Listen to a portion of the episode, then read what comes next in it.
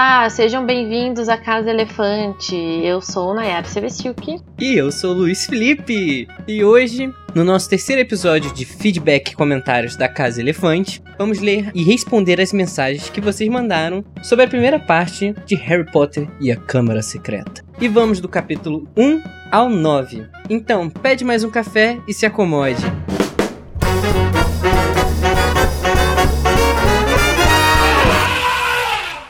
Mas antes, aquele aviso de sempre: a Casa Elefante contém conteúdo adulto e spoilers de todo o cânone do mundo bruxo, então sinta-se avisado. Estão aqui com a gente outros dois participantes da Casa Elefante que vocês já conhecem muito bem. Pode entrar, Carol Lima. Oi, tudo bem, meus uhum. amores? Eu vou pegar essa cadeira aqui e vou pedir uma, uma xícara de café para mim. Pode vir também, Igor Moreiro. Oi, meninas, tudo bem? Tudo bem. Senta aqui do meu lado. Lembrando que vocês podem entrar em contato com a gente de várias maneiras, através do post no animagos.com.br, nas redes sociais, onde somos arroba acasaelefante, e no e-mail acasaelefante.animagos.com.br. E dessa vez temos novidade.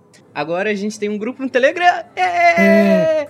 A ideia é vocês enviarem uns feedbacks que vocês tiverem de cada episódio em áudio pra gente. A gente vai poder trazer esses áudios aqui pro Meter na Colher e fazer um negócio meio a gente e vocês juntinho, que vai ser tão bonitinho, tão fofo. E para acessar é só entrar em t.me barra o grupo elefante. Estando no grupo, você pode enviar os áudios e marcá-los com a hashtag feedback para eles serem incluídos nos episódios. Cerco enviar.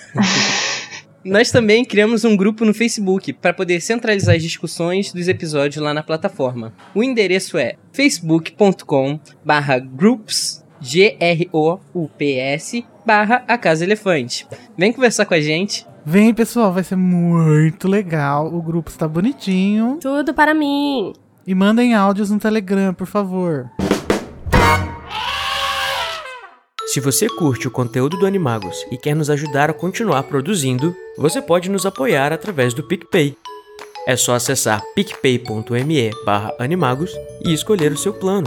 Com a sua ajuda, a gente vai poder continuar produzindo conteúdo acessível e de qualidade para você. O endereço é picpay.me animagos. É, gente, e nós já temos alguns assinantes lá no PicPay que eles vão ser men mencionados aqui, porque essa é uma das recompensas, né? Aparecer bem bonitinhos nos nossos podcasts. Então vou falar o nome de todos aqui. Vocês são tudo para mim. Temos o João Moreto. Ai, beijo, João. Lindo. Guilherme De Biasi, beijos, Guilherme. Amanda Gomes, Luiz Guilherme Dias de Souza, Bárbara Rosa, o Jean Vasconcelos, Marlene Zenz, Maria Paula Teixeira Delgado, que tá sempre comentando. João Galiza. A Caroline Michelini também tá sempre comentando. Beijos. Gilberto Soares. Luiz Henrique Silva. Tatiana Ribeiro. Cássio Félix. Daphne Zilioto Carraro. Karina Leal Antônio. E a Gabriela Guarese. Gente, muito obrigado, sério. Vocês mudam as nossas vidas com essa assinatura, com esse apoio. A gente consegue ter muito mais visão do que a gente pode conseguir fazer no futuro por causa desse apoio de vocês. Então, muito obrigado. Beijo, obrigada. Continuem assinando. Ai, beijo, pessoal. Muito obrigada. Então, agora, para iniciar a leitura dos comentários do primeiro capítulo de A Câmara Secreta, episódio 18, O Pior Aniversário. Pode ler pra gente aí, Carol? Então, o primeiro comentário é deste lufano fofíssimo, que é Franco Francenito Wolf. Lindo! Beijo, nunca mais vou errar seu nome, prometo. Nunca mais vou te chamar de Francisco. Ele começa assim: Esse capítulo sempre me deu uma sensação ruim. Desde a primeira vez que li, lá pelos meus 10, 11 anos de idade.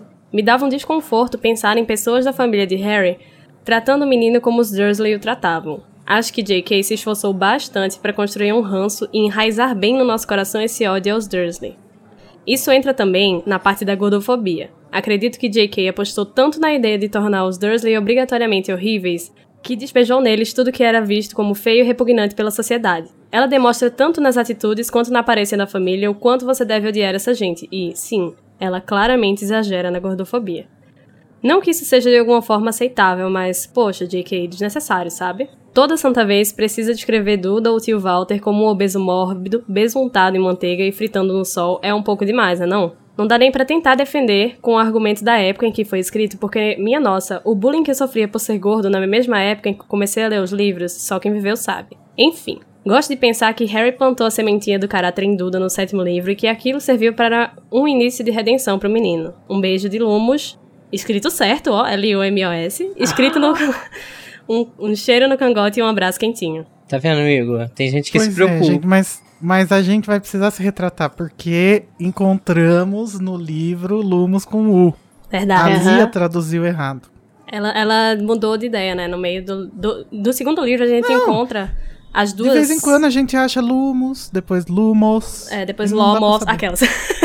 Então, gostaria de pedir aqui publicamente perdão a todo mundo que eu xinguei porque eu escrevi Lumos com U. Mas, falando sobre a gordofobia, sim, acho que a, a J.K. Rowling é gordofóbica. E acho que ela usa todos os artifícios que ela tem pra fazer os Dursley cada vez mais grotescos, né? Nossa, sim. Isso fica exagerado, né, às vezes.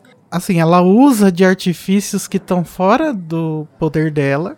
Que assim, a, a sociedade ela tem aversão a pessoas gordas. Então ela coloca isso nos personagens que ela quer que a gente tenha aversão. Ela meio que reforça, né? Tipo, que Não, ser sim, gordo então, é errado acaba- e é ruim. Porque Isso. É, faz então. o ser, sei lá, ser do mal, das trevas. Mas, assim, ao mesmo tempo, é, eu tenho que ressaltar aqui que é, isso só se tornou uma discussão muito recentemente. Uhum. Então, assim, É. eu mesma Mas é que assim, fui, no, ter cont- eu fui ter contato muito, muito perto, sabe? Do tempo que a gente tá vivendo hoje. Então, assim, eu tenho que trazer esse outro lado também, porque eu acho que às vezes acaba sendo até uma discussão meio injusta. Não tô passando pano, não tô isentando do que ela faz. Eu acho sim que ela é gordofóbica. Mas eu acho que a gente tem que trazer isso à luz também, sabe? assim, eu acho que além dela usar esse negócio deles serem extremamente gordos pra gente ficar. pra gente ter aversão dos personagens, eu acho que ela também tá meio que construindo o personagem um pouco. Porque o Duda, ele é uma criança, tipo, extremamente obesa. E isso leva a gente a entender como ele foi mimado na vida, né? Como que ele ganha tudo que ele quer. Se ele tá querendo um sorvete, ele, o pai dele vai lá e compra e tal. Então acho que também faz parte da construção do personagem sem um julgamento de valores. Mas ao mesmo Ai, tempo. não, eu já, aí, a já, aí eu narrativa- já discordo, que é sem julgamento de valores.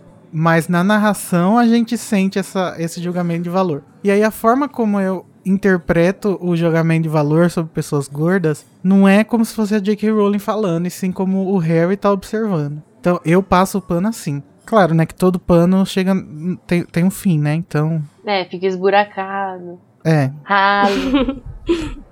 Então, mas essa, essa é uma discussão que a gente trouxe lá desde a Pedra Filosofal. E eu acho que é uma coisa que aparece quase em todos os episódios. Aparece aqui em Câmara Secreta. E a, a gente que já começou a se preparar para gravar Prisioneiro de Azkaban, a gente sabe que lá no primeiro e segundo episódio é muito pior. Porque chega Nossa, a sim. Tia Guida. Então é uma coisa que vai tomando proporções que eu acho até desnecessário o jeito que ela descreve eles, porque a gente se sente mais afetado, ofendido pelo, pela maneira que eles tratam o Harry, não tanto pela aparência deles. Isso, pelo menos na minha opinião, ele- o, como eles tratam o Harry é muito pior do que qualquer forma que eles tenham, entendeu? É, o negócio Uhum. é que é aí que eu vou discordar no, no não atribuir valores, sabe? Porque é sempre é, a descrição do corpo gordo é sempre associado a uma coisa feia, alguma coisa nojenta, uma coisa é, grotesca, sabe? Então assim, ah, o Duda tá lá comendo e a sua papada quíntupla de pessoa gorda, de porquinho, balançou. Então assim, eu acho que sempre tá levando muito àquele aquela associação com o que é feio e o que é ruim, sabe? É muito bem coisa vilão da Disney, sabe? Você é feio, logo você é ruim. Então, assim, eu que não sou uma pessoa gorda, eu cheguei a me sentir mal várias vezes lendo, então é por isso que eu acho que. É isso, nesse ponto eu vou discordar contigo, Igor, mas eu concordo com todo o resto que tu falou. Eu quis dizer que não tem juízo de valor, de, juízo de valor na questão da construção do personagem. Mas que na narração, quando é, o, por exemplo, o Harry olhando pro Duda e vendo o, o porco de cinco queixos, aí sim tem juízo de valor, entendeu? Sei lá, acho que eu não consigo. Talvez eu precise explorar melhor esse argumento. eu ainda acho que a gente vai ter muita mais oportunidade, principalmente no começo do, do Prisioneiro, para falar sobre esse problema. E vai acontecer muitas outras vezes, né? A gente tem também a Nossa, sim. Umbridge, muito. que é O gorda. próprio Neville, né? É, mas aí o Neville tem. é, ele, ele desprova um pouco, né? Porque ele é um, um personagem gordo legal. Ele é um personagem. É, um ele é um personagem- bons. É, ele é um personagem gordo legal, mas É que legal, sempre mas quando sempre que é descrito a fisionomia dele, ele é um menino gordinho, esquecido e atrapalhado, entendesse? De novo trazendo a associação com características que a gente considera que não são legais. No caso, ela trata ele muito de uma forma destrutiva, apesar dele ser legal. É, Eu acho que é nem mais a questão- o narrador da esco... É. o narrador da história. A gente tem essa visão do Neville ser mais legal por a gente conhecer a personalidade dele mais a fundo, por exemplo, em momentos que a gente tem ali na Ordem da Fênix. Mas tirando isso, se a gente pega só as atitudes anteriores do Neville e como ele é descrito nos livros, você só vai achar que ele é um gordinho atrapalhado, é o, é o gordo engraçado da turma. E ele ressalta um estereótipo daquela criança criada pela avó que também é mimado. Nossa, sim. É, mas aí ele subverte isso no final, né? Felizmente, por favor, obrigada. E eu acho interessante a gente analisar dessa forma que eu falei quando eu tava falando também, de que a narração, ela é o, a, a percepção do Harry, né? Uhum. Então, por exemplo, quando ele tá falando do Neville, é assim que ele enxerga o Neville, um menino gordinho atrapalhado. Quando ele tá falando dos Dursley, os Dursleys gordos, mórbidos e nojentos, é assim que a narração coloca pra gente. Os únicos capítulos que não são do ponto de vista do Harry, ou não, a narração não é a interpretação dele, da realidade dele, são aqueles do, do começo do quarto, do começo do sexto, e, em situações que ele não tá presente. Ou pelo menos é assim que eu enxergo a obra. Uhum. O, o, o papel do narrador na obra. Não sei se vocês concordam. Eu acho que faz sentido, eu também acho que, que a maioria das coisas é a interpretação do Harry. Mas alguém escreveu o Harry, né? Exato. Eu acho que é um pouco de construção da história com um pouco da visão da J.K. Mas, assim, é, é realmente o fato de o Harry ter sido escrito por uma pessoa e por ele ser o protagonista da história é o que pesa mais, eu acho. Que é geralmente a visão com quem você vai se é, identificar, é os valores que você vai querer ter pra você. Então, assim, sabe? É, mas eu, eu acho que isso vai ser uma discussão que se a gente ficar aqui por mais tempo, a gente vai acabar não chegando em lugar nenhum. Porque, infelizmente, essa foi a construção da história. Então vamos agora ver os, os co- comentários das pessoas deixados no Twitter. Eu tenho aqui do Gabriel Martins, arroba Galarraz. Há uma. Vou fazer com uma voz especial pra ele, ó. Há uma trama que está para se repetir em Hogwarts. E um emojizinho de cobra. E foi respondido pela Gabriela Lafayette, arroba Gabi Lafayette, underline. Três emojis de carinha com coração nos olhos. Eba! Gabi Lafayette Eba é claramente, porque- claramente comensal, né? Começou a Câmara não, Secreta. acho que o Eba é porque saiu o episódio só. É. Não, não tava querendo dizer que. Gabi, é, Gabi Lafayette, por favor, eu quero a retratação na minha mesa no próximo Metendo a Colher, tá? Por favor, obrigada. Essa citação que o Gabriel Martins fez no comentário que o Luiz acabou de citar é de um personagem que vai vir no próximo capítulo que a gente vai comentar agora, que é o capítulo 2, O Aviso de Dobby, o episódio 19. O primeiro comentário vem do Facebook e é do Franco Françanito Wolf. E ele disse: Eu adoro como esse episódio foi um tapa na cara de quem insiste em dizer que Harry Potter é apenas uma obra infanto-juvenil e não pode ser politizada. É sobre política, sim! E quem discorda pode discordar em silêncio e bem longe de mim, por favor. Nossa, eu vou digitar agora com meus pés e com a mão eu vou ficar aplaudindo. Tudo mudo. bem uma criança e um adolescente não perceber os paralelos com a realidade na obra. Mas passou ali da adolescência e não percebeu ainda, tá precisando ler de novo até entender. Amei o Cid trazer a ideia de especismo para essa discussão. Arrasou. Parabéns pelo episódio maravilhoso que eu quero esfregar na cara de todo mundo que conheço que fala que Harry Potter não é sobre política. Um beijo lufa-lufíssimo no coração de todo mundo. Ai, que lindo! Beijo, Franco. Beijo, Bem Fran. lufa-lufíssimo esse comentário.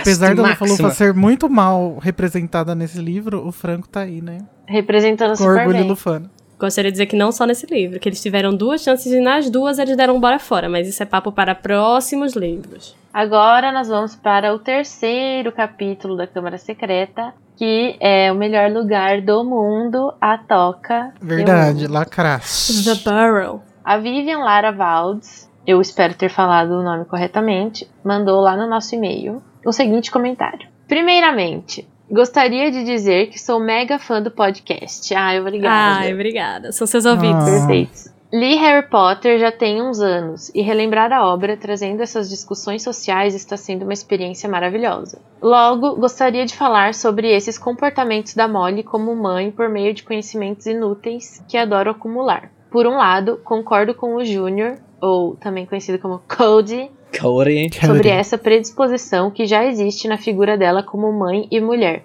Talvez porque minha mãe me lembre um pouco a Molly. Viu, Luiz? Fala A mal da também. Molly agora. Ah, eu A ainda minha tá mãe aqui, e ó. todas as minhas tias. No entanto, sempre que a gente quer militar sobre questões socialmente estruturadas, o buraco é sempre mais embaixo. Por isso, é tão difícil debater esses assuntos. Dessa forma, antes que digam que estou passando pano pro Júnior, quero dizer que tem um professor chamado Gary Chapman, autor de um livro chamado As Cinco Linguagens do Amor, lançado em 1992, que foi o ano que eu Nossa, nasci. amo a gente. bibliografia. Sei que parece um trem meio autoajuda, mas na verdade é uma pesquisa que ele fez sobre o comportamento das pessoas e suas demonstrações amorosas. Ele aponta que uma dessas formas é o, abre aspas, amor de dar. A pessoa só sente que está amando quando faz coisas pelo outro. E assim é como vejo a Molly, essa mãezona que gosta de fazer as coisas pelos filhos, cuidar da casa e tomar as rédeas porque acha que ninguém, além dela, é qualificado para isso. Nossa, o, O tapa tá dela- doendo aí, Luiz? O amor dela se move pelo gesto, essa coisa de se sentir útil para eles, o que em momento algum invalida sua posição de mulher independente. Acho que muitas mães na realidade são assim, por isso dá essa impressão de coisa socialmente estruturada. No mais, me disponho para participar de qualquer debate cabeludo desses. um beijo pessoal. Eu e você, 5 horas da tarde na Praça da Sé. Vambora. A gente vai ter essa Olha. discussão. Olha, porque primeiro, eu posso queria... provar que não é tão boa, mãe. O Luiz fez a pose do macho escroto. Primeiro, eu queria falar que esse e-mail foi muito bem escrito. Eu amei. Não, eu amei também, achei muito relevante o que foi falado aqui. E acho sim que as mães têm que ser representadas é, em todas as mídias, como Uhum. personagens e tal, mas eu acho que a Molly tem sim esse defeito de que ela é apenas uma mãe, a gente não sabe mais nada sobre ela e eu tenho muito problema com isso, sabe? A gente não sabe no que ela é boa além disso, a gente não sabe o que ela gosta além disso, então com isso eu tenho um problema sim. Eu, eu vejo É. muito ela em tudo isso que você falou. Mas mesmo a pessoa que é mãe, ela não é só mãe, entendeu? E eu queria muito que a personagem tivesse é, esse aprofundamento. Que eu acho que ela merece, sim. Eu acho que ela é uma mãe incrível, ela é, tá de parabéns nesse quesito, mas eu queria discorde. saber quem ela é, sabe? Uhum. E é esse meu problema que eu tenho com a, E assim, a Molly. A gente sabe que ela não é uma pessoa fraca e que ela não está ali apenas para, sei lá, cozinhar ou limpar a casa. Porque ela Exatamente. participou das duas guerras bruxas. Ela faz parte da Ordem da Fênix. Ela sempre esteve envolvida. Então eu acho que realmente falta um pouco e eu, eu não, não sei, não vejo ela como uma, uma personagem Gente, fraca mas-. Será que não entra aí de novo a questão do ponto de vista? Porque pro Harry, ela é só a mãe do amigo dele mesmo. Não, mas aí a gente vai ter que então comentar todos os personagens como o ponto de vista do Harry e, É. ele é o maior preconceituoso, então. Porque assim, tinha, Ah, é. tinha como, sabe? É, a, a JK botar na casa dela elementos que mostrassem mais essa, essa personalidade mesmo, porque eu vejo que falta nela, porque uma mulher que tem filhos, ela não perde toda a personalidade dela e vai virar só mãe, sabe? Não, aí, aí eu vou dizer que tem algumas pessoas que isso acontece, mas ela não é o caso.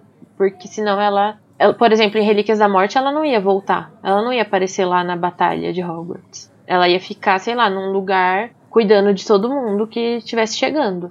Não, eu acho que ela escolheu ser a mãe, sim, só mãe. Eu não Mas acho eu que acho ela é que- sua mãe.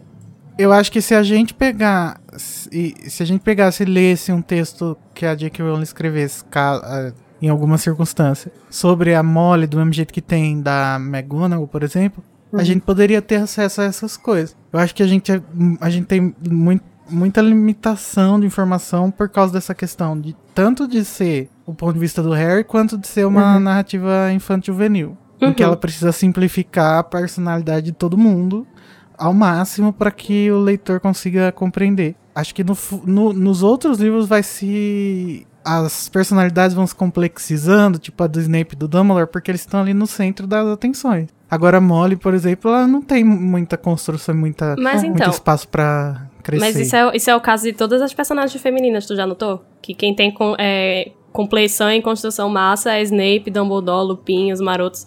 Mas Lilian não tem, ah, Molly não tem, Tonks não tem, sabe? Que falta. Uhum. Então, Ah, mas assim, eu acho eu que como... a Narcisa, por exemplo, tem. E a Bellatrix também tem uma construção legal. Bellatrix Mais ou menos, Já, né? já não entraria nesse A meio. Narcisa não é bem uma construção, né? Ela na verdade, ela na verdade vai meio na con- meio que na contramão às vezes, né? De algumas coisas. Mas, assim, eu acho que falta mais, sabe? Mas tudo bem. É, mas é- também tem uma questão que assim, se ela for só a mãe dona de casa e, e ela escolheu isso, também não tem problema, né? Porque eu não imagino o Arthur forçando ela, falando, não, você vai ficar aí em casa passando. Não, também e não. Costurando Mas- e cozinhando. O, o que eu quero dizer é que mesmo a mãe, a, que é dona de casa, a mãe, ela escolheu ser só isso, ela tem sonhos, ela tem vontades, Uhum. ela tem personalidade, sabe? Ué, mas a gente não tem oportunidade, entendeu? É isso que eu tô dizendo. É, a gente isso. não conhece, Só é- que- é só o que a gente imagina ou o que a gente quer que seja, né? Então, JK, por favor, um texto sobre Molly Weasley na minha mesa. Uma série na Netflix. Aí já é demais. Mole. Ai, mas eu quero. Poxa, eu quero saber do que ela gostava quando ela ia pra Hogwarts. Eu quero saber o que ela, que ela queria ser quando Uhum. ela se formasse. Isso eu acho que dá um negócio legal e que a gente tem pra Minerva, por exemplo, que a gente não tem pra ela. Por quê? A gente não Uhum. tem pra ela, né? A fanbase da Minerva porque é a grande, né, pensou, querida? ah, vou fazer depois. Daí depois o, a verba da Sony acabou. And Tomorrow Never Came. É, mas eu acho assim, que quando a gente fala sobre o assunto mãe, a gente precisa levar em consideração que essa série foi escrita com a mãe dela é muito, em- muito na frente assim do pensamento dela, né, da Uhum. JK. Sim. Então, é, quando a gente pensa na Lilian, na Narcisa, na Molly, que são, acho que, as mães que têm mais importância Destaque, pro né? final da saga, é, eu acho que todas elas são um pouco de reflexo da mãe perfeita da J.K. Rowling, que é a, a visão de- que, a- que ela tem do que é ser uma mãe. Aham.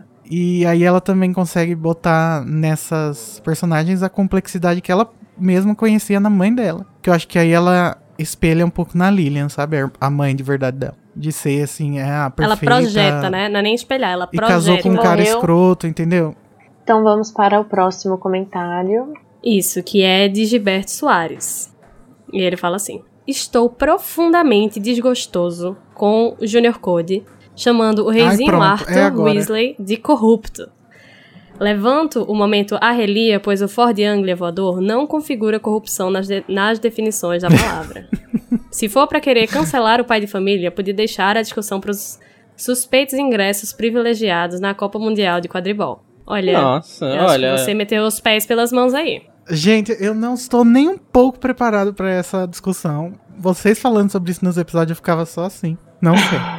Eu estou com, eu estou com o Junior Code nesta, porque você se utilizar de brechas na lei para fazer algo que se outras pessoas fizessem, elas seriam punidas, eu acho que pra mim isso é corrupção. Eu acho que isso para mim é a definição de corrupção no dicionário. Vamos pegar a definição pra ver? E o Junior Code respondeu, né, essa, esse comentário, dizendo que Gilberto Soares, se utilizar de um cargo público para fazer coisas ilegais que você mesmo puniria outra pessoa por fazerem a mesma coisa, não for a definição número um no dicionário de hipocrisia e corrupção, eu engulo este arre com gosto. E botou um emojizinho do só morrendo de rir.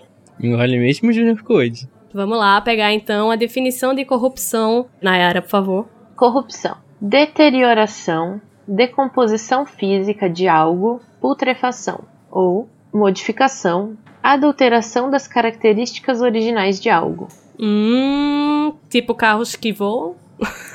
Não, eu acho que isso se encaixa no fato, por exemplo, dele ter. Inclusive, ele assume isso na narrativa. Ele fala: Ah, eu dei um jeitinho lá na lei pra que isso não fosse enquadrado Pra que eu como pudesse crime. fazer isso. é. Mas isso, isso, tá isso já é, isso já é corrupção. Isso é corrupção. Sim, Sim. mas daí você considerar ele tipo o corrupto, o político brasileiro que paira sobre o Brasil Aí já é E o demais. PT, hein, Junior Code? O Arthur Weasley é do PT. Sabia. se- vou chamar o senhor Sérgio Molo pra prender o. Não Arthur imita o Weasley. Bolsonaro aqui. Eu não imitei o Bolsonaro! Mas ela viu chegando aí seu é, sério. Eu sei que eu já tava prevendo que isso ia acontecer. Aí, obrigada, Nayara. Vai o próximo, Luiz. Franco Frassonito Wolf Maia. Esse é um dos capítulos mais gostosos da saga inteira. Verdade. Nos dá toda a personalidade da família, da família Wesley, igual algumas pessoas chamam aí. Principalmente de Arthur. Quando li pela primeira vez, fiquei me perguntando se um dia os Weasley chamariam Harry para morar com eles. Nunca aconteceu, obviamente. Ah, esse é nunca lindo, diga né? nunca, pode ser que tenha acontecido. A gente não. Logo depois que eles se casaram, eles ficaram lá na casa da Ai, que Molly um tempo até arranjar um dinheiro. Mas é, que o que é Harry só colocar herdeiro. mais dois andares. Harry herdeiro, amigo. É. ah, é, é, mesmo. É, esque- Herói de guerra? Vamos para o próximo episódio, que é o Vamos. episódio 21, que se chama Na Floreios e Borrões. A gente teve um comentário no site do Bizarro, o Bizarro que sempre aparece nos, nos comentários do podcast Animax também. Ele disse: Li apenas em português, então não sei se traduziram certo, mas acho bizarro. Ah, bizarro. As lesmas carnívoras do Hagrid comerem os repolhos dele. Dá um pedaço de carne pras coitadas. Verdade, será que isso é uma piada? E a gente não percebeu. E se elas São forem lesmas veganas igual a vegetarianas. Nayara? É verdade, são lesmas carnívoras veganas. Ai, nossa. A gente são acabou de, herbívoras. acabamos de quebrar a Nayara. Ai, nossa, buguei. O próximo comentário é do Franco. Francinito Wolf. Ele está muito exibido nesse, nessa câmara secreta, gente. Nossa, sim. Já pode pedir música. Ele disse: Todos sabemos onde JK buscou inspiração para o pod flu. E logo embaixo ele comentou: Para quem não entendeu, tô falando de um pó branco aí. Claramente o pó de giz. Hum, Claramente. É, Pode giz. é, Não entendi nada. Bicarbonato de sódio, é, Farinha sal, de trigo?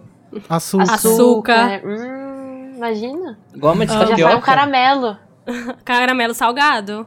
Não entendi, Franco. Como assim? Explica Depois pra eu te gente. explicar. O próximo comentário é de Mariana Dias e ela fala assim: Gente, sobre a questão dos livros foi mencionado que, tirando de feitiços, o restante são todos do Lockhart. Uma provável explicação. Acredito que naquele ano não tenha sido necessário comprar livros para as outras matérias. Pode ser que eles usassem o mesmo livro todos os anos, ou pelo menos por mais de um ano. Isso acontece na faculdade, por exemplo, como algumas matérias. Verdade. Isso acontece no ensino médio. Nossa, Mariana, lacrou. Olha aí, gente, que é um pano bem passado, hein? Não, mas, mas eu, eu acho que é mesmo, porque. Eu também. Eu também, tipo, concordo. livro padrão de feitiços. Eu imagino que seja um livro bem grande. Não que seja o Animagos lá, o Animagos não. O Animais Fantásticos. Animagos, saudade. É, e, meu, você não, eles não vão ensinar todos os feitiços que tem no livro em um ano, entendeu? Mas o padrão de feitiços Aham. é justamente este que tem que cobrar todo ano. Não, é tipo aqueles. Esses livros, eu acho que é tipo aqueles de. Que as pessoas que faz direito, aquele livro que tem tudo Uhum. e passa. Vademecum. Isso, esse aí. Não, mas é- então, tipo assim, o de História da Magia a gente imagina que só tem que comprar uma vez, por exemplo. O padrão de feitiços a gente sabe que ele tem em todas as séries. Tem primeira série, segunda série, terceira série. Mas, assim, Transfiguração, acredito que não tenha. Muitos mais. E a gente vê ele, ele comprando Ah, mais. Vocês acham que a McGonagall precisa de livro pra dar aula? Não precisa. Não precisa usa é bom, né? Tem uma bibliografia pra ter por onde estudar, né, meu amor? Mas assim, a gente vê Harry comprando livro de verdade quando começam as eletivas, né? Que aí ele vai comprar os livros das eletivas. Então, tudo bem, tá tudo bem. É, e, e no próximo livro, o único livro que ele compra é o do Hagrid, né? Do- Não, ele compra o do criatura. Hagrid, ele compra o de O Esclarecendo o Futuro. É, então ele vai comprar os das eletivas que ele vai fazer. O de Hagrid ele nem compra Aham. porque Hagrid dá pra ele. E depois ele compra o de poções, quer dizer, meio Sim, que não compra, acho- compra. assim. Porque eu acho que ali também é um, é um curso avançado, né? Uhum. Que é o poções depois do- dos nomes já, então assim, é, justifica. Mas assim, aí É. entra uma coisa que o de Defesa contra as Artes das Trevas provavelmente deve ser um livro que você compra todo ano, mas totalmente desnecessário você comprar, sei lá, não lembro quantas em números era Não, exatamente. Eu acho que livros. nem é. Tipo, nem ele é nem pra tem comprar como todo estudar ano. tudo isso. Nossa, sim, e assim, é, vamos lembrar que os livros do Lockhart, ele tem aquele que é como fosse um manualzinho, que é o que a, a Uhum. senhora Weasley tem em casa, né? Como lidar com pragas domésticas e tal. Mas o resto dos livros dele, aparentemente, são todos romances. Aham. Que ele vai É. fazer uma, uma descrição romance autobiográfico ali. Então, assim, o que é que aquilo ali tá acrescentando como material base pra uma disciplina, sabe? Então é puro, assim, o não dele falando que- mais Mas- alto. A não ser que seja literatura bruxa. É, exatamente. Naquele ano, a defesa se transformou em Lockhart. Lockhart contra Ou as seja, artes das trevas. É, ou seja, sim.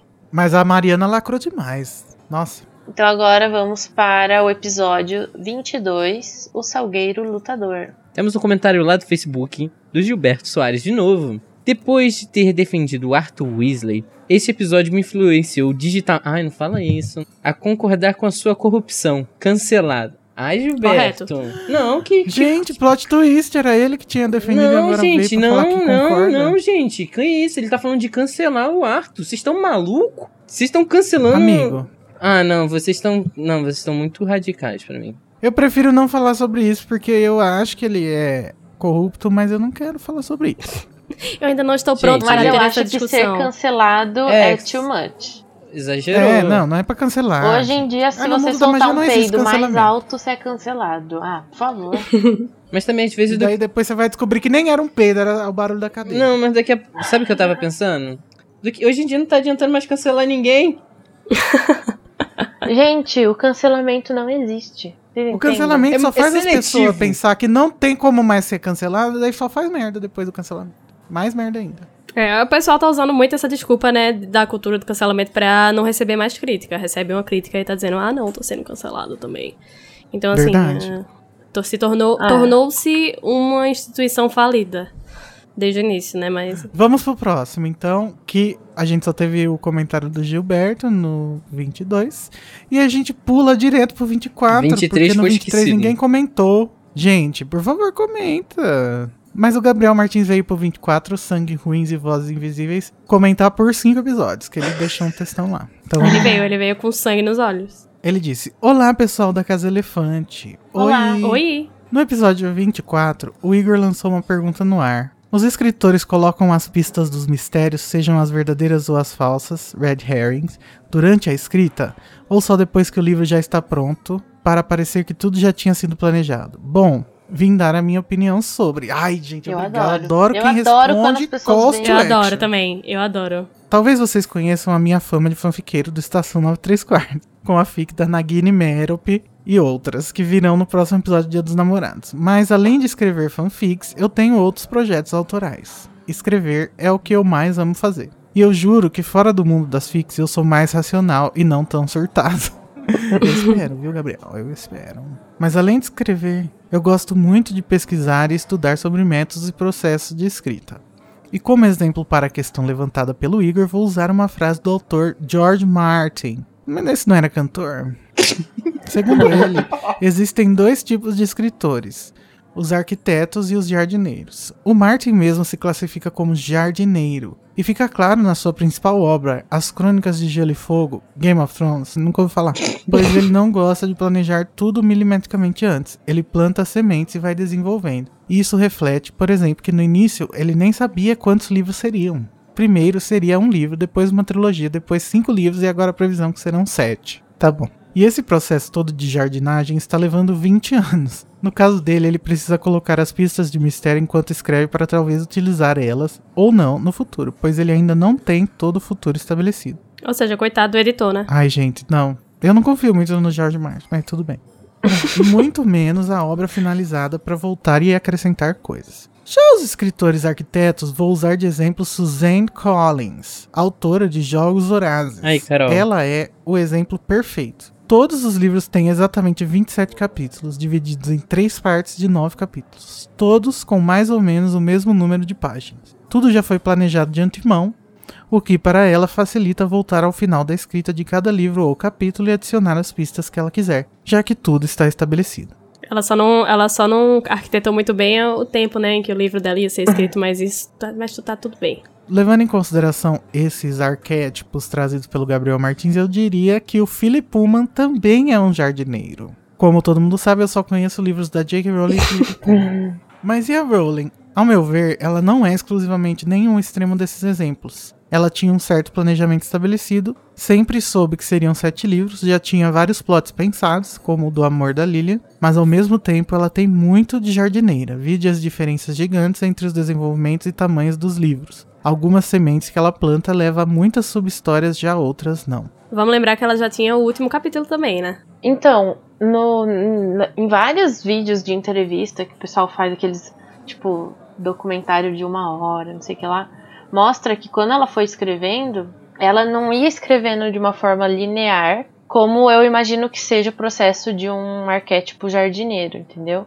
Que ele já botou as pistas lá atrás e daí ele escolhe se vai desenvolver ou não. Ela, ela foi escrevendo, tipo, partes, né? Por exemplo, sei lá, ela teve um clique, pensou num personagem, escreveu uma passagem dele, essas coisas. Daí foi construindo. Então eu acho que ela é uma mistura mesmo dos dois. Ela não é só arquiteto nem só jardineiro.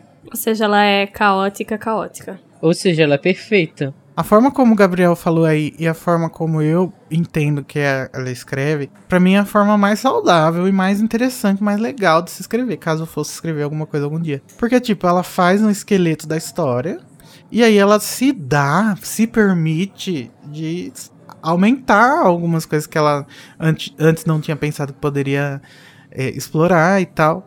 E se permite sair também desse esqueleto pré-feito dela.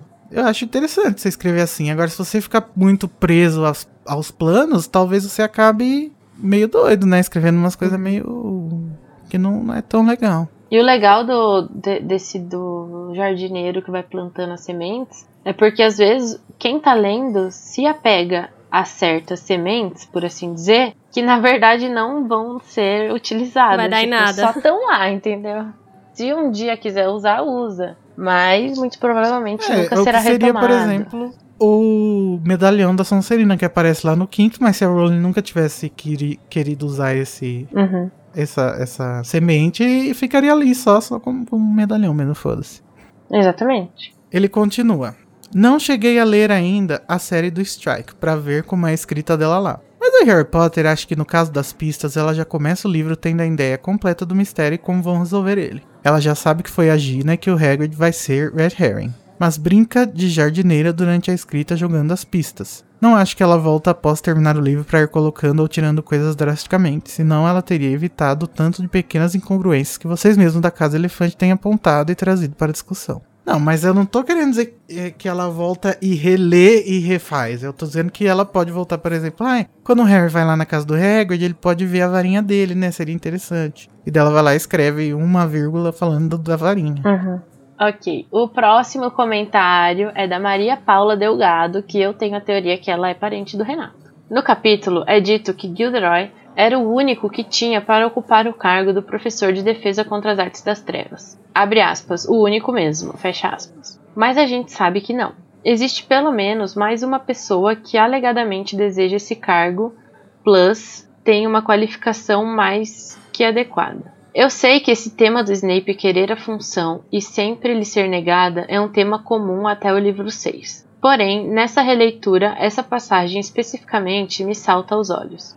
Exatamente pela omissão que fazem, pela ênfase de que não havia mais ninguém, pela pessoa escolhida, que tem zero habilidades, bem diferente do Lupin, Olho Tonto Moody e do contexto de posse da Umbridge. Queria saber o que vocês fazem disso. Nessa fase inicial, o Dumbledore realmente não confiava no Snape? Ou ele queria levar o Snape a pensar assim?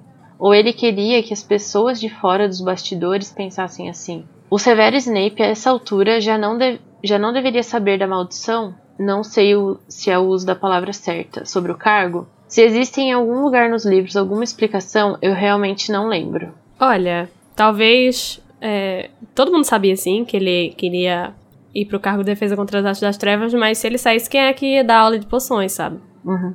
Não, Exato. e a parte de desconfiança não é que, não é que o Dumbledore é, não confiava no Snape. É que ele não, Não, queria que o é Snape contrário tivesse junto com, a, com as artes das trevas. Se não confiasse, ele não tava nem lá no castelo, sabe? É. Ele é um ex-comensal que dedurou a profecia pra Voldemort, então assim, esse, esse plot da desconfiança ele não existe. Gente, o Snape, ele é importantíssimo pro lado do Dumbledore. Muito. Ele é o informante do lado do Voldemort pro lado do Dumbledore. O Dumbledore não pode perder o Snape. Se o Snape for dar aula de defesa das trevas, daqui a um ano ele não vai mais estar lá na escola. Porque a maldição é isso. É. Então é por isso que o Dumbledore não deixa ele é, ser o professor. Assumir o cargo. Mas a gente, a gente vai, vai ter mais comentários sobre isso no próximo episódio, que vai sair na semana que vem, sobre o capítulo O Balaço Errante. A gente vai falar sobre isso no, no episódio. A gente não, porque eu não tô, mas vai estar o Sidney, a Nayara e o Luiz. E outra coisa, esse negócio do Dumbledore dizer que ele era o único que tinha pra ocupar o cargo, não foi o Dumbledore que falou, foi o Hagrid. Então, pode ser que o Hagrid esteja parafraseando de uma forma errada, tipo, não é que ele realmente seja o único. Telefone é sem fio, são- querido. Existem poucas pessoas, sabe, gente? É, é hipérbole que chama. Ah, mas nesse caso eu acho que não foi hipérbole, não. Mas tudo bem. É, o próximo comentário é do site, e é de James, ou James, não sei. E ele fala assim: Caramba, que episódio maravilhoso! Essa ideia de revisar capítulo por capítulo dos livros da saga de Harry Potter é ótima e tá sendo muito bem feita. Ai, Oh, obrigada. obrigado, James. Amei as revisões nas traduções, impecável e atemporal. Ai, gente, não, não enche meu, meu ego. Roco, corre. Continua assim, bom pra escutar com calma. Preciso reler os livros de Harry Potter. A última vez foi em 2015. Ô, louco. Queria reler em inglês. Eu acho que você devia aproveitar esse momento para reler junto com a gente. Ai, que coisa maravilhosa, bem Verdade, aconchegante. James. Lê o capítulo, escuta o episódio, lê o capítulo, escuta o episódio. Eu acho que assim você vai aproveitar ao máximo nosso- os nossos episódios, porque tem muita coisa assim que a gente puxa que às vezes vocês não lembram. E estando com o capítulo ali fresquinho na mente, é maravilhoso escutar. Maravilhosas observações sobre a obra. Parabéns, pessoal. Abraços. Atenciosamente, Tiago J. Abraço pra você também. Agora vamos lá para o face, Facebook. Com o Franco Fraçonito Wolf. Viu, Franco? Agora eu falei certinho. E Hagrid sem- sempre se prova a melhor pessoa. Depende do ponto de vista. Nem sempre, mas assim, 99% das vezes. No segundo livro pra frente. E o próximo comentário foi feito lá no Instagram, a Casa Elefante. Nós somos a Casa Elefante em todas as redes sociais. Sigam a gente, comentem por lá. Pelo James N. Art, que é o Thiago José, né? A gente sabe, mas não tá o nome, de- nome dele lá, mas a gente sabe quem é. Que a gente é disse, incrível. Sensacional. Episódio impecável. Essa arte do Rony no chão vomitando lesmas deu uma nostalgia do Pottermore. Do, é, do Justice Pottermore for RPG. Pottermore. Saudades. Saudades, Saudades, de Pottermore, velho. E, e o Pottermore raiz, né? Não o que virou depois, muito menos Wizarding World. O, o Pottermore joguinho, meu Deus. Nossa, o Wizard World é horrível, pelo amor de Deus. Ele fez uma reencenação dos bloopers do episódio 24, em que pousa um besouro no ombro da Larissa. Gente, se vocês estão parando antes de terminar os créditos, continue, porque tem bloopers. Tem gente até descobrindo que tem bloopers nos bloopers. Sim. E eu que descobri que ah, só agora que tem bloopers. Eita, né? Não agora, nesse momento, no último episódio que eu vou ver. Bom, agora a gente vai então para o último capítulo do Metendo a Colher, que é a pichação na parede. E o e-mail foi da Maria Paula Delgado. Primeiro, eu interpretei que o Snape estava rindo, ou fazendo força para não rir, do Filch mesmo. Eu pensei em termos de contexto, tipo, o Filch não parava de chorar pela gata. Ele deve ter achado isso um grande melodrama. Hum, Não. Acho que ele não, não ia rir da dor do Filch, mas. De até porque, como a coisa. gente viu no livro anterior, eles são ótimos amigos. Best Ah, friends. Melhores amigos. Segundo, achei massa que o Rony diz que precisa ser muito, abre aspas, tapado para acreditar que um aluno está interessado na teoria de algo sem a intenção de realmente aplicar esse conhecimento. Porque é nessas horas que eu lembro que Vold não seria, não teria este problema todo no mundo se não fosse um professor tapado, realmente. Haja É, não seria paciência que esse homem ainda é da minha casa. Eu não entendi, ela tá falando mal do Rony? Não, ele tá falando, ela tá falando Não, mal do do Voldemort. Slughorn. Que ela fala, Vold não seria desse problema todo do mundo se não fosse um professor tapado. Mas eu acho que isso não é tanto culpa aí do Slughorn, não. Ele só Ah, respondeu uma pergunta. Claro que não, o Voldemort seria isso de qualquer forma, É. gente. ele ia chegar nessa informação ia, de é, qualquer ele maneira. Ia, ele ia ter. É justamente isso. Obrigada, né? Na verdade, o Slughorn, Não ele botem foi... a culpa no slogan, coitado. Ele Ele é a foi... vítima. É, ele tipo, é o único foi Sonserina que presta e vocês querendo cancelar. O cara tá Ah. ali tirando dúvidas de, de coisa aí da curiosidade aí do estudo e vocês estão reclamando e depois vão falar... ah, Terceiro, Quando eu reli a passagem sobre Salazar Slytherin, eu tive uma impressão diferente da do Rony sobre ele ter criado essa ideologia do puro sangue. Do jeito que o professor coloca, me pareceu muito mais um problema de confiança, e não que o sangue deles é literalmente ruim ou que eles sejam menos mágicos. É claro, o Rony é uma criança, mas muita gente interpreta Salazar dessa forma, inclusive eu também interpretava assim. Nesse contexto, a Câmara Secreta poderia ser um mecanismo de defesa, uma medida emergencial em caso de os nascidos trouxas realmente traírem a outra parcela da comunidade bruxa, começar a vazar informações, por exemplo. E sim, Nossa, eu, eu acho... sei que ainda não existia estatuto para obrigar os bruxos a ficarem na deles. Afinal, Hogwarts foi construída para isso, para ser um lugar seguro em relação aos trouxas, porque o basilisco nunca foi usado, porque nenhum herdeiro até a era dos Riddle em Hogwarts. Claro. De novo, estou me baseando 100% nesse capítulo isolado. Realmente não consigo lembrar de mais nada sobre o Salazar Slytherin. Outra coisa é que não excluo a possibilidade dele ter sido mesmo supremacista. É, eu Mas acho que você tá, você tá levando muito, assim, é, em- a boas contas a, a pessoa do Salazar Slytherin, entendeu? É. Gente, tá ele era a supremacista. ele. Inclusive, a origem da, do termo sangue ruim e da, dos estudos sobre isso que fizeram isso virar um, um, um preconceito, um A racismo thing, uma coisa, um É, no- conceito. no mundo bruxo vem dele. Então, E outra, Hogwarts só tem quatro casas porque ele não queria ensinar todo mundo. É. Lê lá no, no, no Wizarding World sobre o, o Salazar, pra você ver, Maria. Agora a gente vai pros comentários do Twitter. E o primeiro que eu vou trazer é do Marcos Mato. Marcos Mato tá sempre interagindo com a gente lá. Beijos, Marcos. E ele tá sempre divulgando a gente pra todo mundo, adoro. Muito Ele obrigada, até viu, fez Marcos? uma. Ele não foi ele que fez uma thread pra Roku? Falando Foi, pra chamar a que foi. gente? Ah, Palmas, tudo para amei. mim. Eu retuitei Lá- Roupa, escuta, Marcos. Ele fala assim, Marcos. Amei o episódio de Metendo a Colher 2, da arroba A Casa Elefante, e, só para contestar, estou fazendo jabá do podcast para os meus clientes Potterheads na livraria onde trabalho. Ai, Ai, tudo para mim, meu Deus. isso. Maravilhoso. A gente, Eu amei, Ai, sério. eu Eu, amei também. se a gente fosse rico, a gente mandava uns adesivo, porta-copo, sei lá, uns merchan do Um Animax, do Casa Elefante. E ele termina dizendo, seus lindos, beijos. Beijos, você que é lindo. Arrasou. Agora temos o comentário aqui da Maísa. Eu tava muito triste, sabe? Porque no novo setor eu não consigo ouvir Spotify e não tava conseguindo ouvir a arroba Casa Elefante. Hoje eu achei que eu achei eles no YouTube. Não que antes eu tivesse procurado. E que saudade de ouvir a voz deles. Ai, Maísa, mas assim, é, Coração. gente, como vocês viram, no final do episódio 17 da Pedra Filosofal, a gente parou de postar no, no YouTube porque ninguém tava assistindo, ninguém tava ligando e dá muito trabalho pra fazer. Então, gente, nós não estamos só no Spotify, tem em todos os lugares de que Tem. tem podcast. Tem no Google Podcast. Inclusive tem no site, se você entrar lá no animax.com.br, no post mesmo tem um player pra você assistir, escutar. o Estamos, inclusive, no Deezer. E lá no player dá pra você baixar o lugar, episódio, Até no Google queridos. Podcast, gente, a gente tá. É isso aí. E agora, o Rodolfo Júnior falou que as artes do nosso episódio, dos nossos episódios são maravilhosas. Parabéns aos responsáveis. Ah, Ai, obrigado. é eu tenho Édipo muito trabalho Barreto pra fazer. Não é o Luiz, é o Edipo Barreto que criou a- o conceito e eu que faço a curadoria pra escolher os objetos que aparecem, e daí dou lá uma mexidinha neles no Photoshop pra fazer eles ficarem bem bonitos, tipo a Kim Kardashian. E aí fica lá muito ótimo. Obrigado, Rodolfo. E vamos agradecer aqui também duas pessoas que mandaram comentários. For- foram a Carla Simões e o Gustavo G. Almeida. Obrigada pelos comentários. Obrigado, Obrigado, Gustavo gente. Galmeida. Obrigada, Obrigado, Carlinha. Lindos.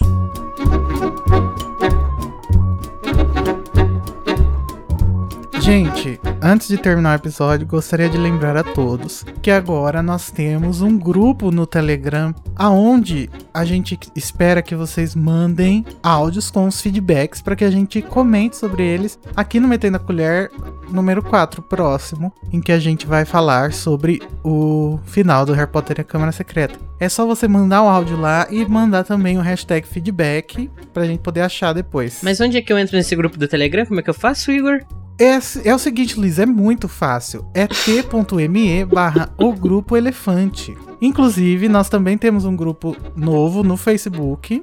Vocês podem entrar lá no facebook.com barra groups, em inglês, G-R-O-U-P-S, barra a Casa Elefante. Lá vocês conversam com a gente, sabem tudo que a gente divulga por aí. Inclusive, todos nós estamos lá, os hosts, se vocês tiverem dúvidas sobre as nossas vidas pessoais. Limites, né, gente? Por favor. Não, brincadeira, pode perguntar tudo. Manda mimos. Ah, eu quero mimos. Eu, eu gosto de doce, eu tudo dói. Mandem remédio pra mim. Ah, é verdade, é bom a gente falar do coronavírus, né, gente? Olha só, Luiz aqui é dodói com o coronavírus. Gente, se cuidem. Isso não é brincadeira. Não é, gente. Eu, Tá eu mesmo me cuidando, eu peguei. E não cuidem só de vocês, cuidem dos outros. Exatamente. Exatamente, não saiam de casa, evitem ao máximo e quando saírem usem máscara. Lembrando que a máscara não torna você invulnerável, ela não torna você um, um super-herói. Super-herói. então, assim, Super- Super-herói. E lembrando, se também você, se você tiver infectado, é bom lembrar que pra usar duas máscaras, usar luva, tomar um cuidado com os outros, principalmente a gente que fica dentro de casa agora por estar doente, a gente fica um pouco dependente do pessoal de fora. Então é um cuidado que a gente tem que ter com eles, não só com a gente. Não vamos esquecer Exatamente. disso que é muito Uhum. importante. É, gente. E fora Bolsonaro, né, gente? Tchau. Tchau. Tchau. Tchau.